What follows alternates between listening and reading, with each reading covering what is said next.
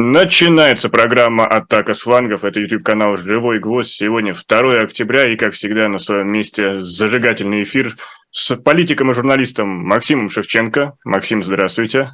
Здравствуйте. И феминистской журналисткой Лизой Лазерсон. Лиза, приветствую. Добрый день. Ну и здесь в качестве рефери, в качестве, наверное, человека, который может бросить полотенце на ринг, э, я, Никита Василенко. Пожалуйста, ставьте лайки, делитесь этой трансляцией с друзьями и поддерживайте нас по прочим каналам, которые доступны для вас э, в этой трансляции. Но э, да, у нас... Только я хотел бы уточнить. На ринг полотенце бросает тот, кто сдается. Полотенце – это символ того, что сторона все так, все так. уходит из боя. Поэтому давайте не полотенце, а что-то другое, какую-то другую метафору. Ну, давайте потом за кадром определим, что же, что же мы сможем бросить на наш виртуальный ринг. Но а, у нас мемы. сегодня очень... Что? Что, Лиза? Ну, я бросаю мемы. Мемы, хорошо. Я... А я бросаю незримые цветы Лизе, и ничего кроме цветов прекрасных я ей не хочу бросать. Я же говорю мемы. Вот, вот мы и породили мем э, на ровном месте. Но э, давайте, давайте приступим, потому что тем много, а времени, как всегда, мало.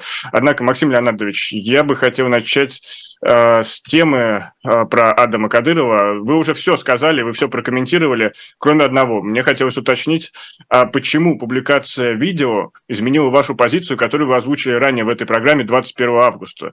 Э, и там нет особо противоречий, кроме одного сентября. Да. Августа, 21 августа, я вот специально проверил.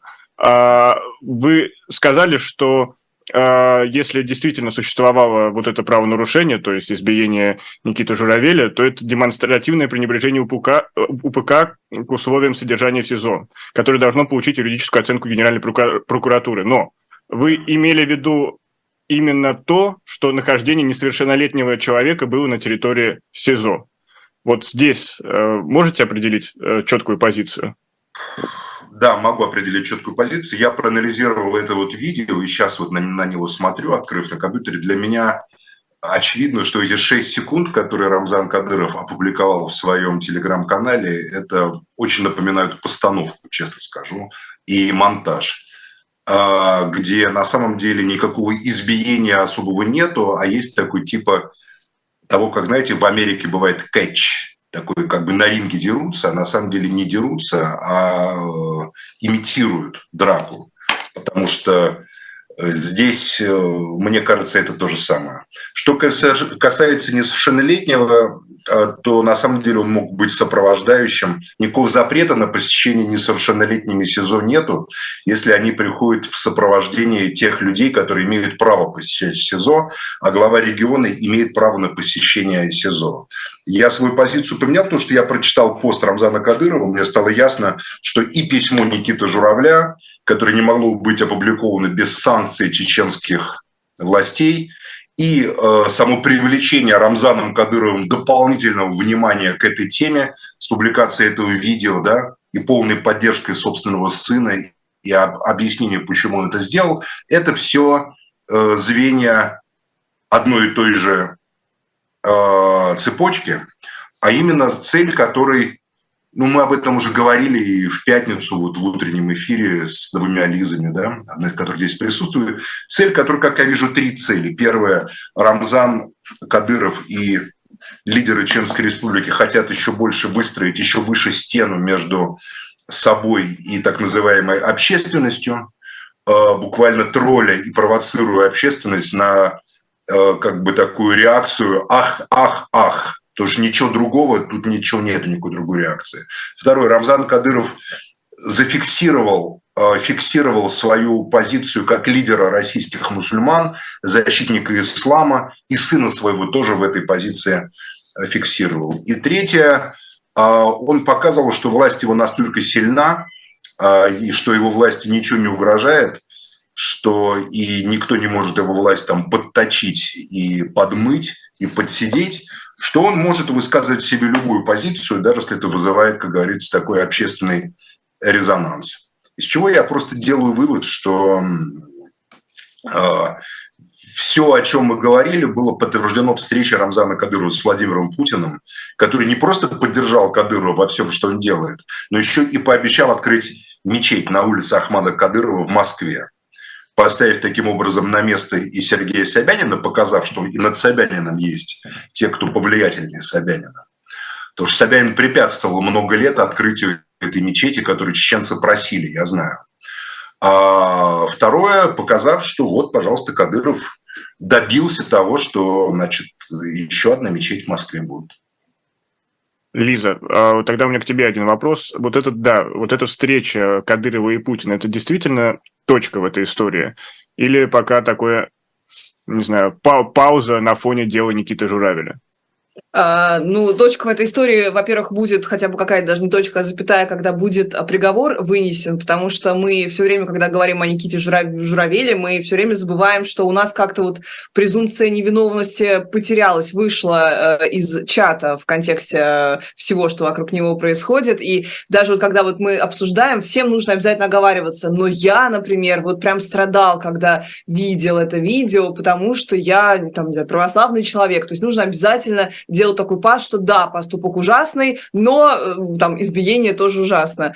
А, вот э, говоря о там позиции Максима, я знаю, что... Шестисекундное видео избиение. Секундное видео, но не избиение. Я соглашусь с Максимом, кстати, что это не было абсолютно дракой, потому что это было одностороннее избиение человека со связанными руками. Э, под присмотром Вертухаев и, возможно, главы республики одиозного. А, вот. А, и говоря о там, позиции Максима, там, что она эм, менялась, и там в пятницу была озвучена очень такая вот прям радикальная, а, по сути, оправдание. Вот у нас в эфире, Никита, ты не слышал, Максим Леонардович привел в пример э, сюжет с изгнанием торговцев из храма Иерусалимского Иисусом Христом, по и на мой прямой вопрос, то есть Кадыров, Адам Кадыров, почти как Христос, Максим Леонардович вот ответил мне, что да. И, знаете, я вот э, начала, я прям вот, Максим Леонардович, вы же вот знаете, вы хорошо шарите в религию, вы, вы, вы же были руководителем раздела, да, религия в независимой газете. НГ-религии. Я создал приложение к независимой газете НГ-религии, да. Я вас вот. слушаю. Ваш так вопрос. Вот, так вот, Максим Леонардович, неужели вы считаете, что все зрители такие тупые, как Лиза Лазерсон, и не понимают или там не знают этого сюжета. Вот я, например, к своему стыду этого не знала. И как только я его прочла, я поняла, что там, конечно, все абсолютно не так, и он не трактуется таким образом, Хорошо, что... Лиза, во-первых, я вас не считаю тупой, никогда не считал, и решительно ну, видимо, зрители, тех, кто вас оскорбляет разными бранными словами. Я считаю это абсолютно непотребно. А, во-вторых, я согласен, что, может, пример с Христом, который возник в ходе дискуссии, несколько а, полемичен с точки зрения богословской трактовки, поэтому я а, сразу же после того эфира вспомнил слово Иоанна Златоуста, литургию которого каждый день служат в православных храмах, его беседы о статуях, говоренные к антиохийскому народу, где Иоанн Златоуст просто говорит следующее – я хочу просить вас всех об одной услуге, именно чтобы вы унимали в городе тех, кто богохульствует. Если ты услышишь, говорит святитель Иоанн Златоуст, что кто-нибудь на распутье или на площади хулит Бога, подойди, сделай ему внушение. И дальше продолжает. И если нужно будет ударить его, не отказывайся, ударь его по лицу, сокруши уста, освети руку твою ударом. Если обвинять тебя, повлекут в суд, иди. Если судья перед судилищем потребует ответа, смело скажу, что он похулил царя ангелов, ибо если следует называть хулящих земного царя, то гораздо больше оскорбляющих того царя. Пусть узнают и иудеи, и, и эллины, что христиане, хранители, защитники, правители и учители города. И пусть то же самое узнают распутники и развратники, которые сжигают Коран и оскверняют иконы. Что именно им следует бояться рабов Божьих, дабы, если захотят, когда сказать что-либо подобное, оглядывались всюду кругом и трепетали даже теней, опасаясь, как бы христианин не подслушал, не напал и сильно не побил. До смерти борись за истину, и Господь будет поборать за тебя. Поэтому, может быть, трактовать слова Христа о том, что не давайте святыню псам не мчите бисер перед свиньями, можно по-разному. Трактуют ее и так, как я трактовал. Трактовать можно и в гуманистическом смысле, что, мол, не говорите псам и свиньям сакральное, имеющее отношение к религиозным таинствам. А, ну вот слова Яна Златоуста, как ни крутись вокруг них, иначе как трактовать в том смысле, что если ты видишь, что кто-то сжигает Коран, поди дай ему по морде, если ты видишь, что кто-то хулит Библию или хулит икону, избей его, никак невозможно. Сам Ан Златоуст а, был таким, такого своего рода диссидентом того времени. Он сам был в ссылках, сам страдал за свою прямоту и так далее. Но, однако, это считается одним из величайших учителей православной церкви. И не только православной, но особенно православной. Еще раз напомню, что его литургия Иоанн Златоуста служится на каждой службе, кроме нескольких дней в году, когда служится литургия Василия Великого по особым праздникам там, или по особым дням. Вот так вот. И слово Иоанна Златоуста читается каждую Пасху про постящихся и не постящихся. Поэтому вот что говорил отец церкви. Видишь, что кто-то оскорбляет сакральное, поди и наваляй ему как следует, чтобы он знал, тварь такая, что не стоит оскорблять сакральное. И это, считал он, обязанность христианина.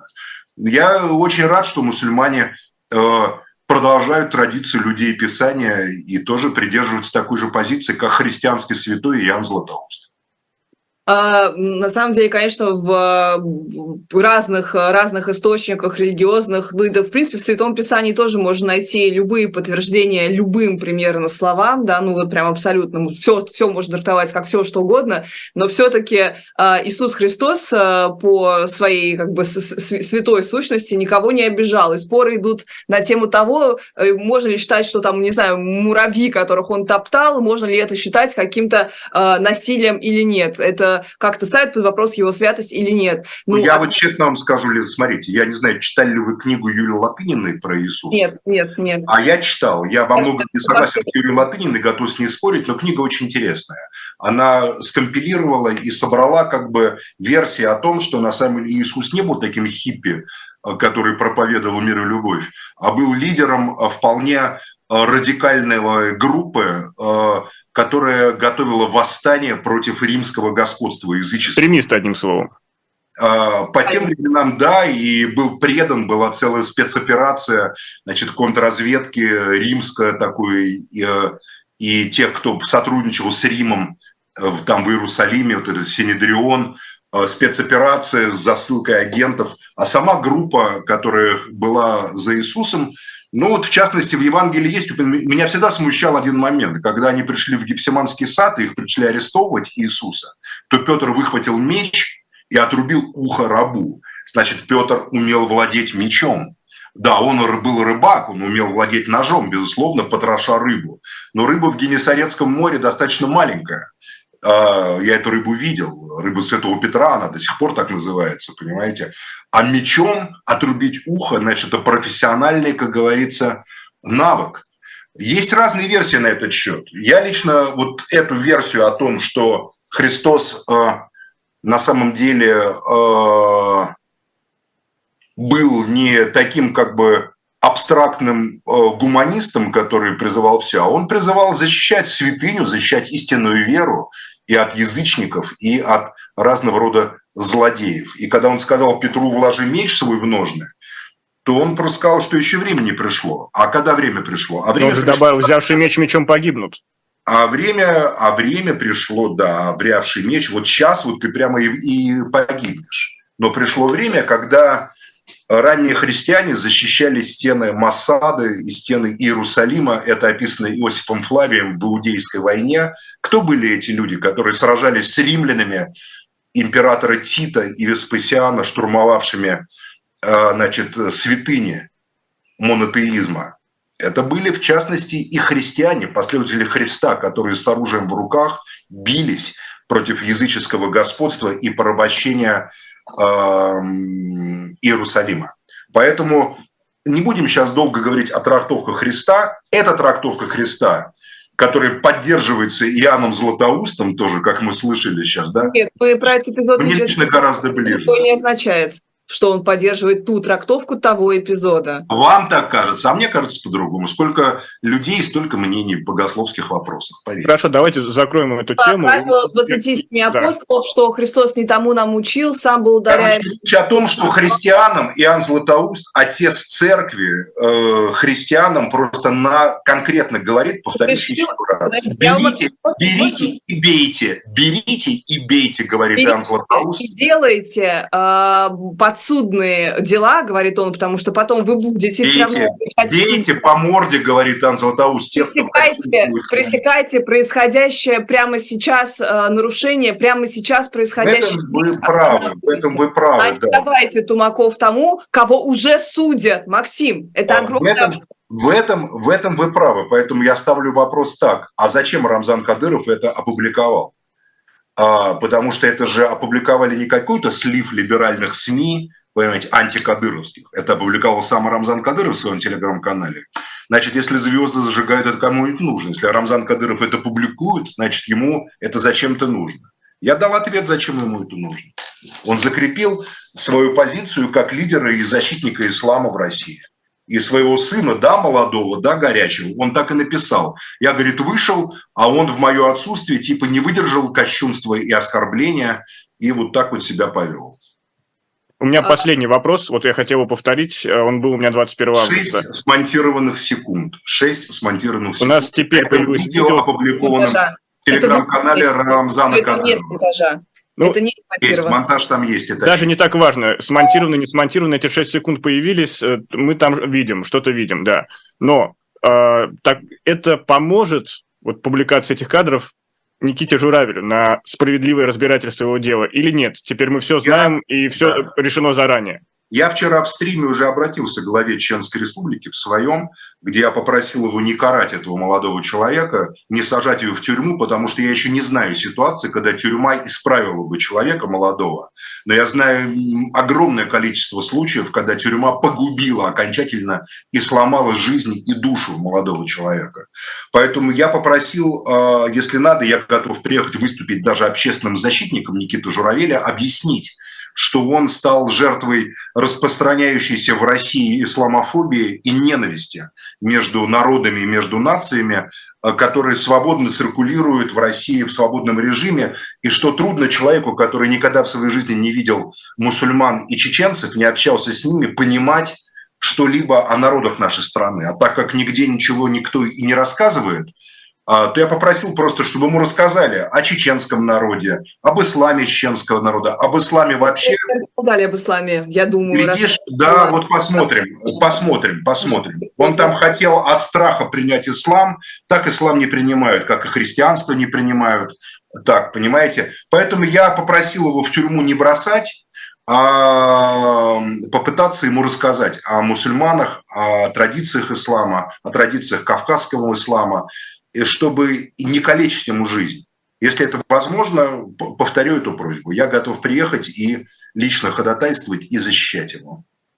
Лиза, ну, добавишь что-то или на другую тему перейдем? Не оправдывая его поступок, а в лучших традициях русской адвокатуры, рассказывая, как общественные обстоятельства э, и общественно-политическая ситуация подтолкнула Никиту Журавля к этому чудовищному, омерзительному, отвратительному деянию, которое он совершил, которое я могу квалифицировать только как сознательную провокацию на почве оскорбления и осквернения э, сакральных предметов и веры огромного количества людей на этой земле.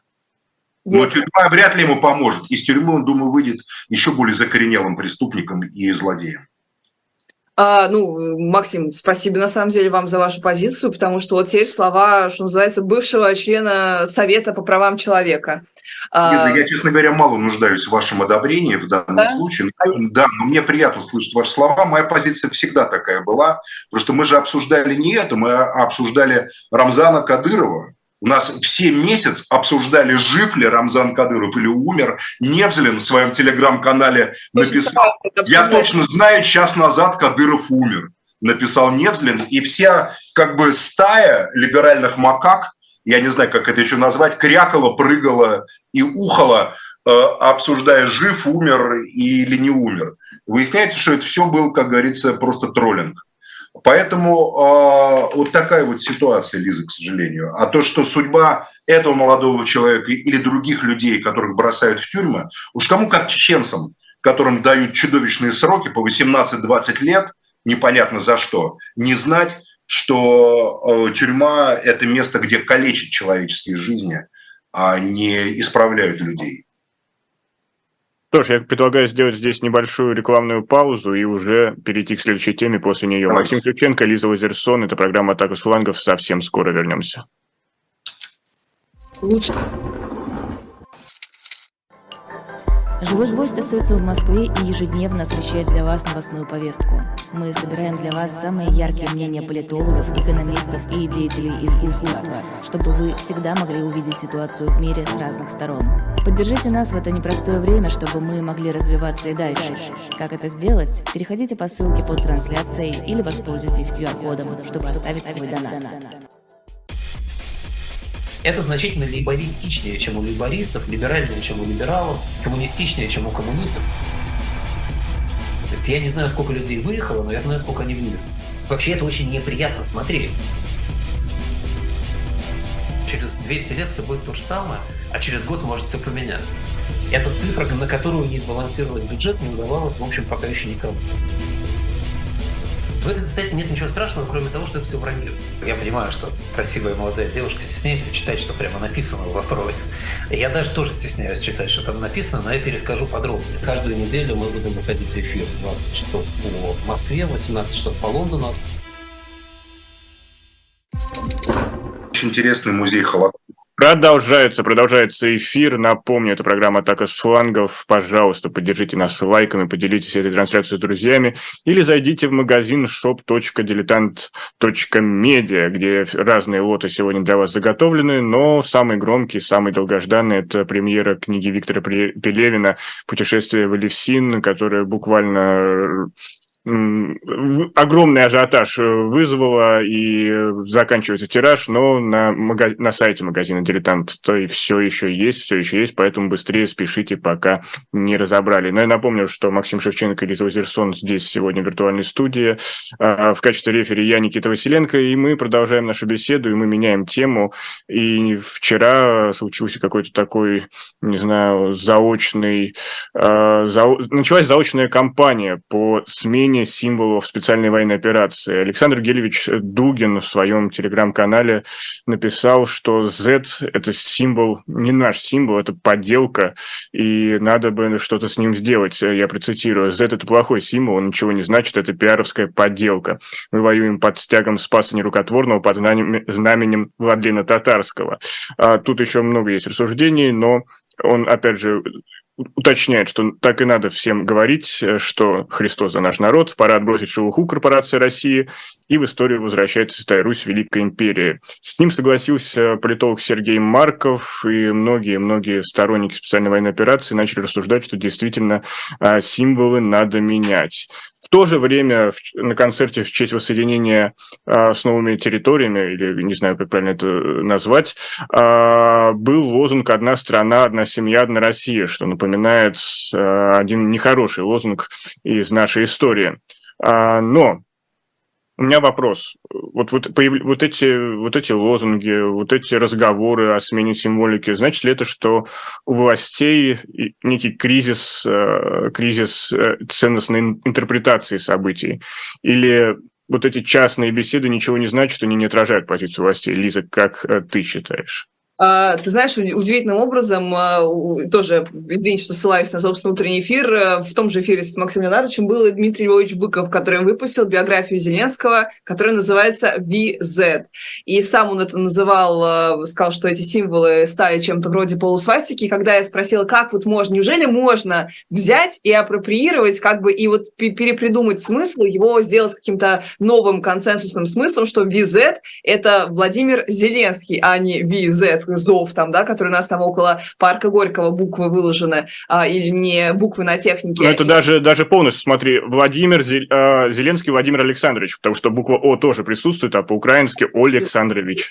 Конечно, Александрович, полный набор вот этих всех э, непонятных для россиянина, по идее, букв, и он там как-то пошутил, мол, ну да, я не прав, ну вот извините, Лиза, вот неправильно сделал, но получилось, что у него получилось. И все это, вот текущее, да, вот все происходящее выглядит как такая огромная пиар-компания, автоби... не автобиографии, простите, биографии Зеленского от э, Дмитрия Львовича Быкова. По-другому я просто не могу придумать, как можно полтора года. Мы год назад ровно сидели с Максимом в студии, правда, э, и с тобой тоже, кстати, в студии, это было до 21 сентября, и обсуждали э, какую-то странность борьбы за русский мир под символами Z и V. И вот в эту череду непоняток каких-то ложилось еще, ну не знаю, вот э, тиктокерские батальоны и русские националисты, которые оправдывают то, что чеченцы ставят, э, ну конкретно кадыровцы ставят э, свои флаги и кричат Ахмад Силы. Все это был такой вот коктейль, как мы называем, вот Максим Ленаров сейчас называет постмодернистским, но, по-моему, это было прям не от большого ума, но это уже закрепилось. Зачем вдруг это отменять, непонятно. На что это повлияет, непонятно.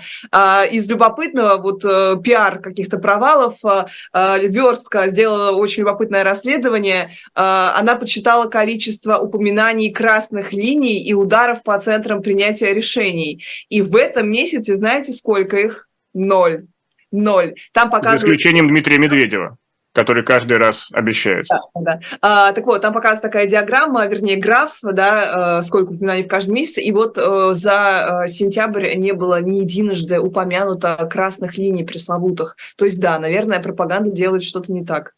А Быков молодец, Быков классный, и он, видите, взял и апроприировал эти символы. Захватил повестку. Максим, а что вы скажете про символику Z, Z-символику в этом контексте? Ну, мне кажется, она возникла случайно первоначально, просто по маркировке техники, которая как бы с трех сторон находилась, запад, восток, значит, там, не знаю, что такое О. Центр. О, это центр. Может быть, да. А, и так различать, естественно, это было удобнее, чем кириллица, которая могла смешиваться там в бинокле, там на чем-то еще, да. А потом какие-то пиарщики в Москве, это, ну, какие-то, мы понимаем, какие, кто нас отвечает за такой пиар, подхватили, потому что это совпадало с их идеей о десоветизации нашего общества, как бы о замещении, вытеснении советских символов и вообще такого советского совка, как бы похороны, семантические похороны совка, я бы так сказал, потому что последняя война, вот когда до 24 февраля говорили слово «война», то имели в виду не чеченскую войну, там, а Великую Отечественную войну. Было до войны, во время войны. И та война была под красными звездами, под серпом и молотом. Знамя Победы было красное. Поэтому как бы они решили перехватить это у советского и ввести вот эти вот такие парадоксальные знаки, а на всех перекрикнули, потому что везде с выпученными глазами бегала по России ядросовская начальство и, значит, выставляло на крышах домов эти Z, O, V какие-то, которые, конечно, ни малейшего отношения к России, Руси, русской истории не имеют. Тем более это еще парадоксально в том смысле, что когда татары захотели, там завели разговоры, они перетели нам с кириллицы на латиницу, потому что латиница лучше соответствует как бы семантике татарского, тюркских языков, их стали клеймить там подонки, какие там латиницы, вы что, обалдели что ли? Когда Казахстан там на латиницу захотел перейти, там вообще такое началось. На всех уровнях ты тут раз так, сами латиницу, оказывается, вводят, ту, за которую клеймят э, тюркские народы, которым так проще, чем на кириллице свои, значит, созвучия языка, да, значит, показывать э, и так далее. Поэтому почему это было? в той же самой ряду, как со знаменем Победы, помните, там возня была какая-то. То, не то, знамя Победы не носить, да не то. Потом Георгиевскую ленту ввели. Никакой, конечно, Георгиевской ленты не было в 1945 году, при всем уважении, потому что Георгиевская лента имела отношение к Георгиевскому там, кресту, к, царской России. Ну, Орден Славы, он был вроде как с георгиевской ленточкой. Ну, так ее не называли, как георгиевскую ленточку, понимаете? Ее так не называли ни в 41-м, ни в 43-м, ни в 45-м годах. Ее называли гвардейской ленточкой, а не георгиевской там и так далее. Ну, в общем, так или иначе, все равно это были такие попытки, понятно, это борьба с красным дискурсом, она очевидна. И тут вот вам военные действия, никаких тех красных звезд, кроме того, что это официальная маркировка э, на крыльях самолетов российских. Не, не, не, не круги, как в царской России было, такие красно-сине-белые, знаете, такие внутри друг друга, да, как у цар, значит, самолетов белогвардейских, а вот по-прежнему летают с красными звездами, да. Но чтобы это как бы не педалировать, чтобы не педалировать эту вот советскую проблематику всего происходящего, что это разрушение Советского Союза, война между бывшими советскими республиками. Тем более Ленин был объявлен злодеем, который придумал Украину, понимаете, там и так далее. Вот мне кажется, что тогда какие-то умники и решили вот это латинские буквы сделать символом всего происходящего. А, Дугин в целом а, прав, когда пишет, что Z – это плохой символ, а, пиаровская подделка, но не прав, когда сравнивают Святую Русь с Великой Империей. Дело в том, что Святая Русь – это антитеза империи сама по себе, антитеза.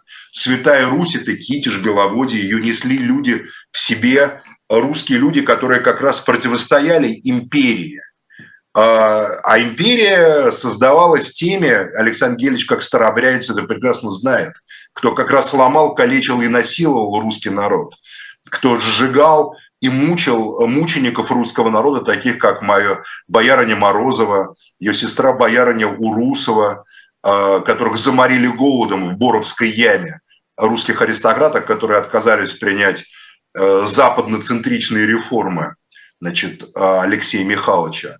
Сотни, тысячи русских людей были сожжены, замучены, залиты смолой.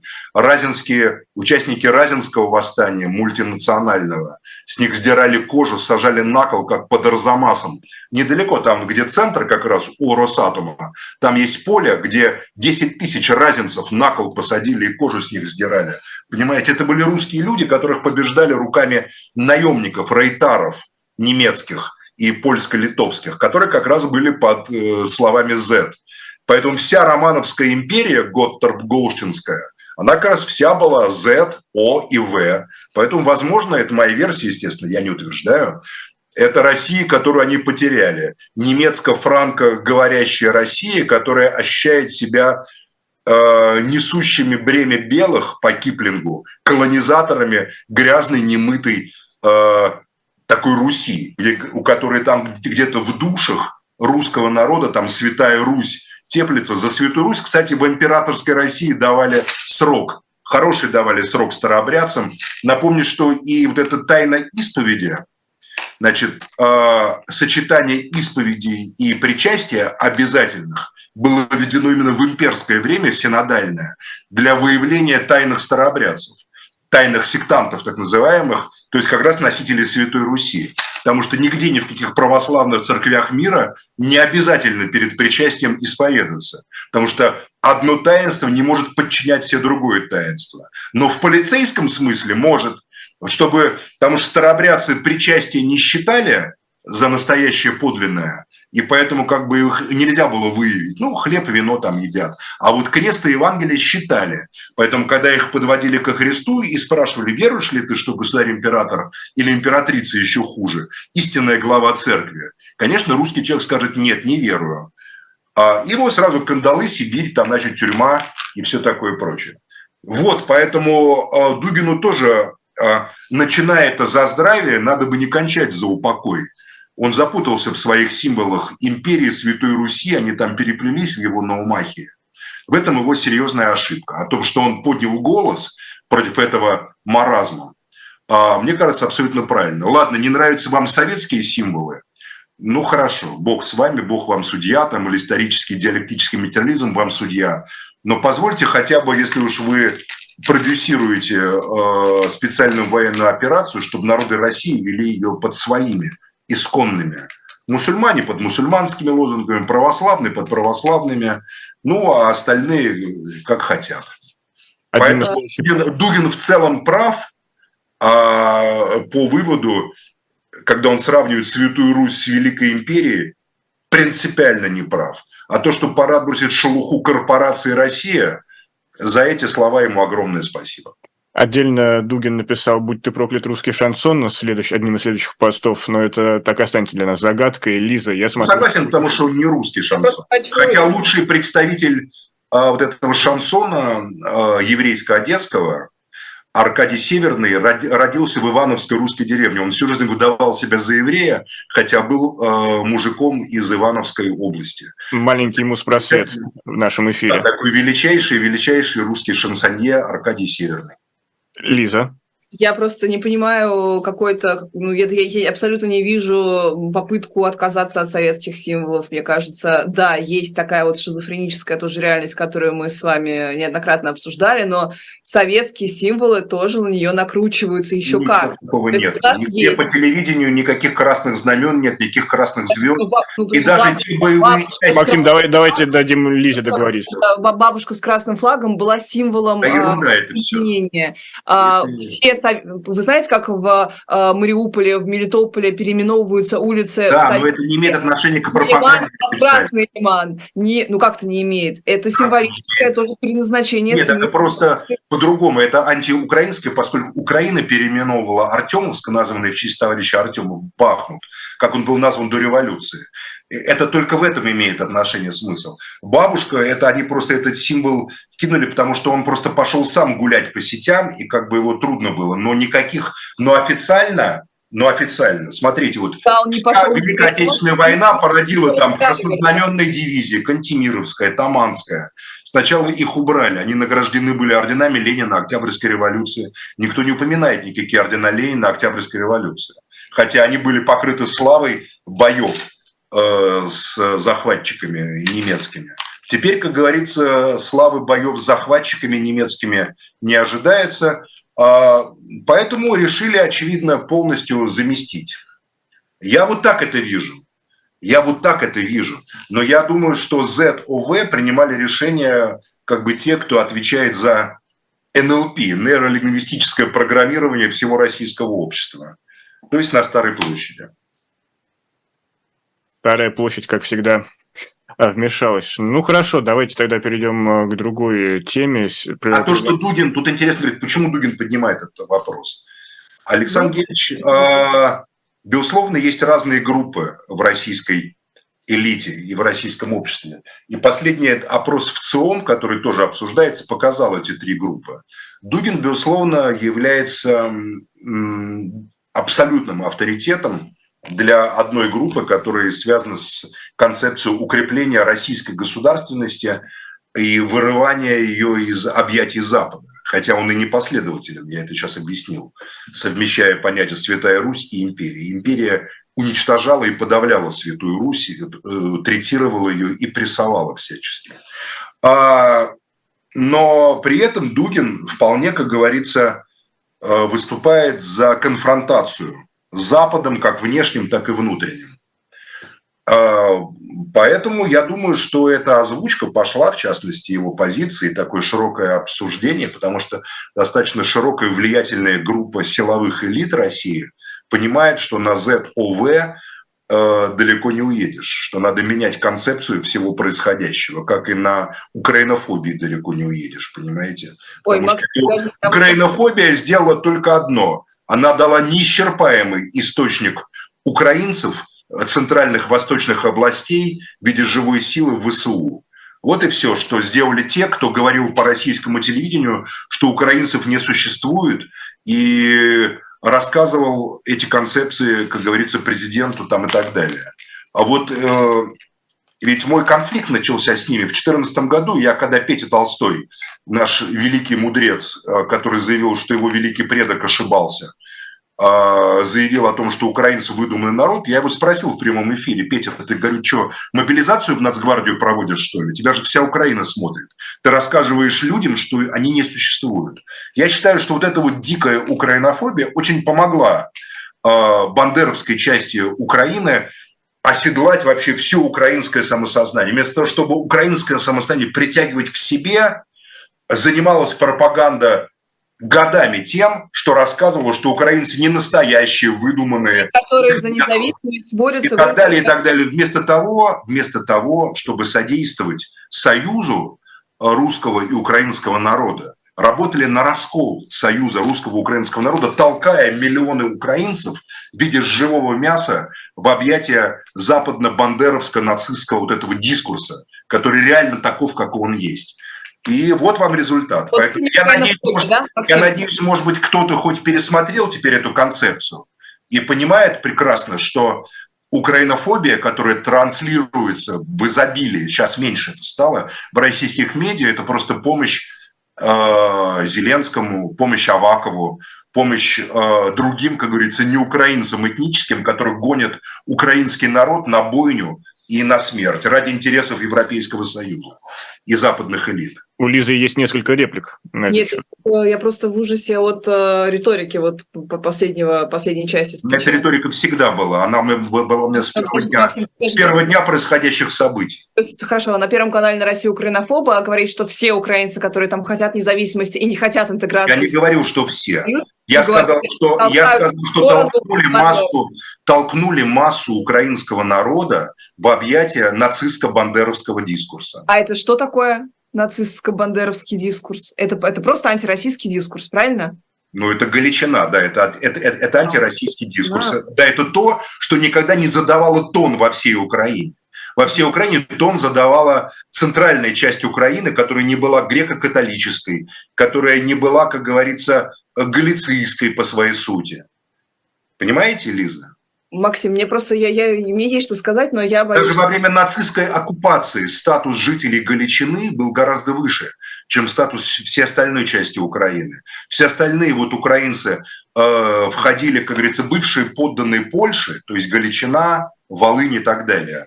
А они с точки зрения нацистов имели гораздо более высокий статус, и когда они создавали свои подразделения, Галичина и другие, то они их создавали не из украинцев, а из галицийцев. Они так и называли это немцы. Галицийцы. И они, с их точки зрения, были расово гораздо более высокими, чем украинцы центральной части Украины, Полтавской, Киевской, Житомирской областей. Я вообще не понимаю, что вы их так защищаете. Они знаете, как, как с евреями обращались? Вы почитайте, что во Львове они устроили, когда немцы взяли Львов. Даже немцы и то с ума сходили. Не пропускают логические цепочки. Нет, это как раз вы, на мой взгляд, их оправдываете тем, что вы их сравниваете с текущими украинцами, которые просто хотят независимости, а вы их называете Бандера киевско нацистскими. Я не называю тех, кто хочет независимости, украинцы. Нет, вы сказали, Я говорю, что толкнули огромную массу. Лиза, у, у вас с вашими прекрасными красивыми ушами что?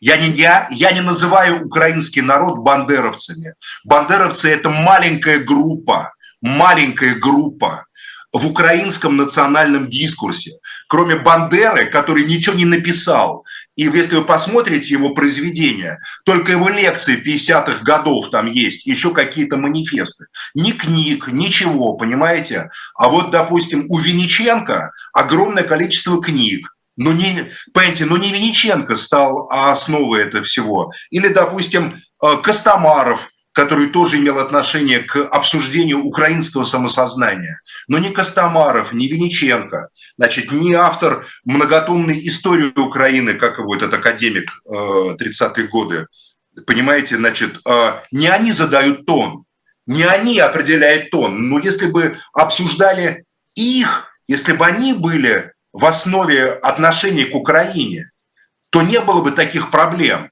Но когда заявляла пропаганда российская, что украинцы не существуют, то это просто работали на маленькую группу.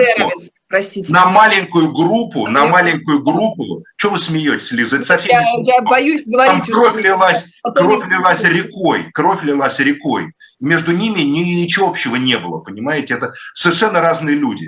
Винниченко социал-демократ, интернационалист. Хоть это придумал а, национал-коммунизм украинский. Столько же, сколько и в России, меньше двух процентов. Это было так? Правильно, но они доминируют сейчас, они доминируют. Это, это Москва рассказал. Вы не смотрите Соловьева и Толстого. Я не смотрю в ничего этого, я просто знаю, что это такое, Лиза. Вы с ними никогда не общались. Вы только теоретически знаете это все. Я во Львове с ними общался, понимаете? Понимаете, в мою программу даже сын Шухевича выходил в прямой эфир в другие времена. На Первом канале у нас был в прямом эфире. Да, правда, слепой, который 20 лет с лишним просидел в советских тюрьмах, понимаете, там, начиная с подросткового возраста.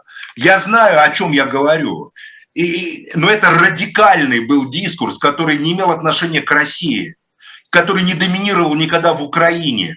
Он не определял украинское самосознание он стал доминировать после 2014 года и особенно после 22-го. Все, украинский народ отдали им, этой маленькой группе маргиналов, маргиналов. Сейчас вас послушают наши пропаганда. Сейчас они не маргиналы. Сейчас они, естественно, главные организаторы. Максим, чат жалуется, что не даем Лизе слово сказать. Пожалуйста, Давайте. говорите, Лиза.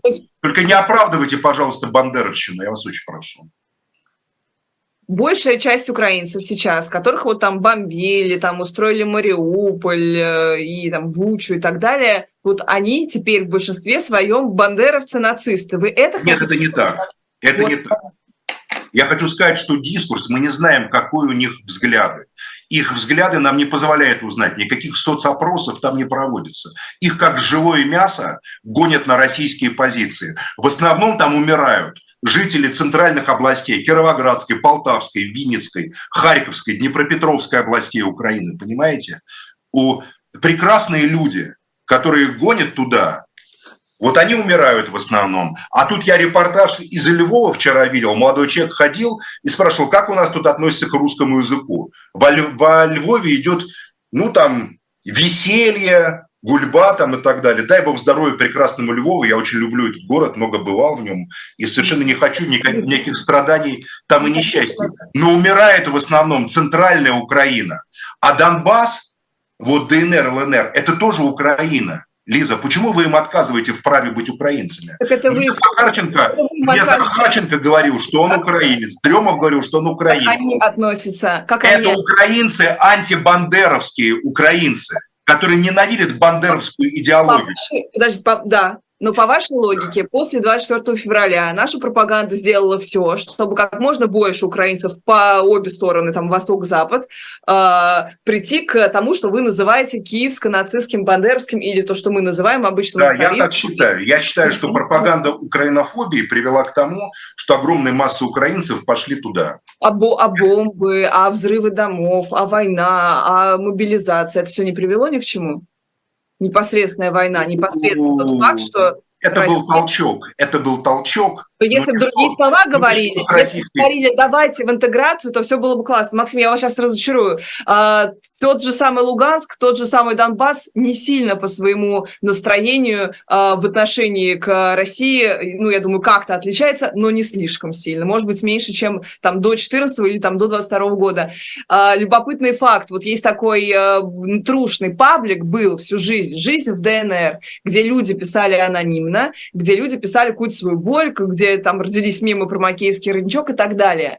И казалось бы, ну вот тебе Донбасс, вот вот истинный паблик, вот люди пишут, как их обстреливают украинцы, да, ну вот можно было как-то его поддержать. И что, его заблокировал ВКонтакт, потому что там Роском, по требованию Роскомнадзора, потому что Роскомнадзор не может пережить то, как сами там э, донбассовцы, как сами дончане значит, э, дончан, нельзя их называть, ну, в общем, жители ДНР, как они сами относятся к своей власти, что они пишут. Лиза, если вы считаете, что я... А, Лиза, Лиза, секундочку. А, значит, а, тут есть такой нюанс. Во-первых, я напомню, что в мае 2014 года Москва признала не ДНР и ЛНР, а Порошенко. И э, фальшивую Раду, которая пришла на смену законно избранной Раде, которых, депутатов, которые избивали, палками гнали, прогоняли там сквозь. И признала. А, и а, Москва поддержала незаконно избранного президента Виктора Януковича, плохого или хорошего, но законно избранного. А Москва как бы оправдала его изгнание а, и фактически признала узурпатора Порошенко который просто как бы залез туда, потому что имел определенные отношения с определенными группировками, в том числе в России и считался своим. То есть на самом деле Москва ничего не делала для того, чтобы ДНР и ЛНР э, приобрели сразу статус в 2014 году, если бы они тогда были признаны, я вас уверяю, что гражданской войны бы не было в таком ужасе. Поэтому политика Москвы, политика Москвы – это политика Москвы – это тема особого обсуждения. Но что касается ДНР и ЛНР, а, поверьте, в 2014-2015 году, да и сейчас, никто не гонит жителей этих регионов воевать. Многие из них воюют, исходя из того, что они а, ненавидят национализм и нацизм. Вы там ни разу, Лиза, не были, вы с ними ни разу не говорили. Вы там никогда не общались с ними. А я с ними общался, многих их знаю. При всех, при том, что э, криминал, грабеж, нарушение закона было по обе стороны фронта, Друзья, по обе стороны фронта. ДНР, если вы нас смотрите, напишите, пожалуйста, гонит вас или нет специально для Максима Шевченко. К сожалению, ссылок всех на эти посты в пабликах уже не э, скинуть, Максим Леонардович. К сожалению, уже убито такое количество людей, прекрасных, достойных людей. Я тут улыбку не а, могу... кстати, учитывается я? Кто-то что-то я считает? Вас прошу, я прошу вас не улыбаться на эту тему, потому что на эту тему улыбаться грешно просто, Лиза, поверьте. Я улыбалась сейчас, да? Это такое количество, да, такое количество прекрасных людей погибло, искренних, честных и чистых в этой безумной войне, что э, э, ничего кроме горя здесь не может прийти на ум. Но э, начали мы с другого – да, я считаю, что Москва немало пропаганда в Москве приложила к тому, это моя позиция, может сколько угодно с ней не соглашаться, чтобы в Украине восторжествовал бандеровско-нацистский дискурс. И главное, главное, что Москва делала, транслируя, распространяя дикую украинофобию и, и ненависть к украинскому народу, буквально откалывая украинский народ от русской культуры, от России и от ее истории заявляя, что это русские, которые просто не понимают, что они русские. А, я когда-нибудь уверен, будет суд истории и разберутся, кто это делал и по каким причинам. Русские ли вообще это делали, руководили всей этой пропагандой в Москве, или какие-то люди, которые хотели горя русскому и украинскому народу. Когда-нибудь мы это узнаем точно. По именам и по фамилиям, я так думаю.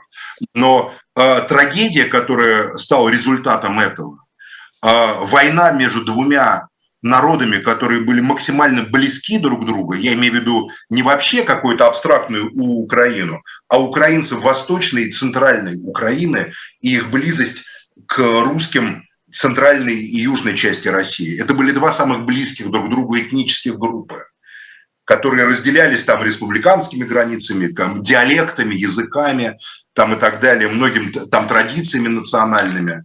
А вот теперь это смертельно враждебные друг другу группы.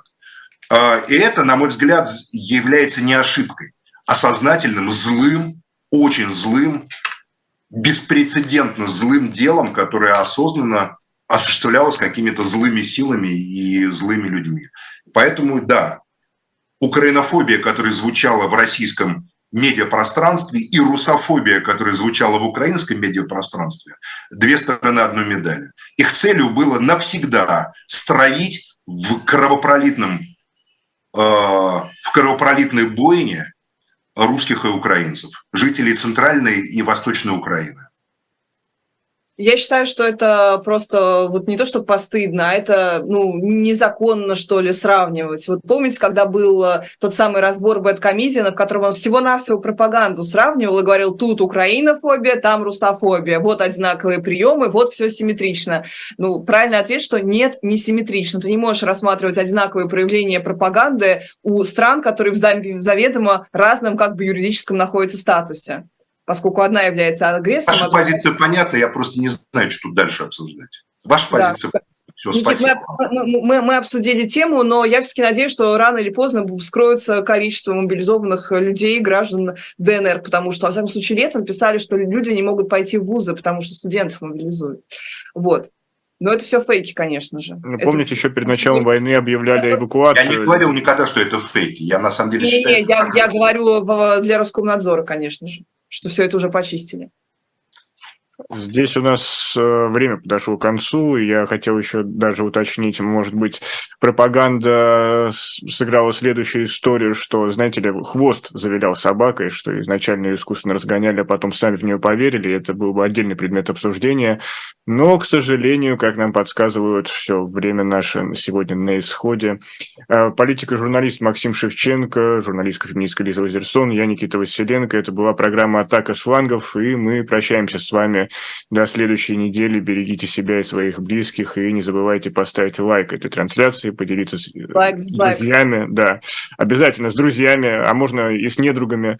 Ну и до новых встреч. Да, я скажу на прощание, русские украинцы, объединяйтесь против общего врага. Враг у нас общий, поверьте. Максим Шевченко. Максим Шевченко, да. Лиза Озерсон, Никита Василенко. До новых встреч.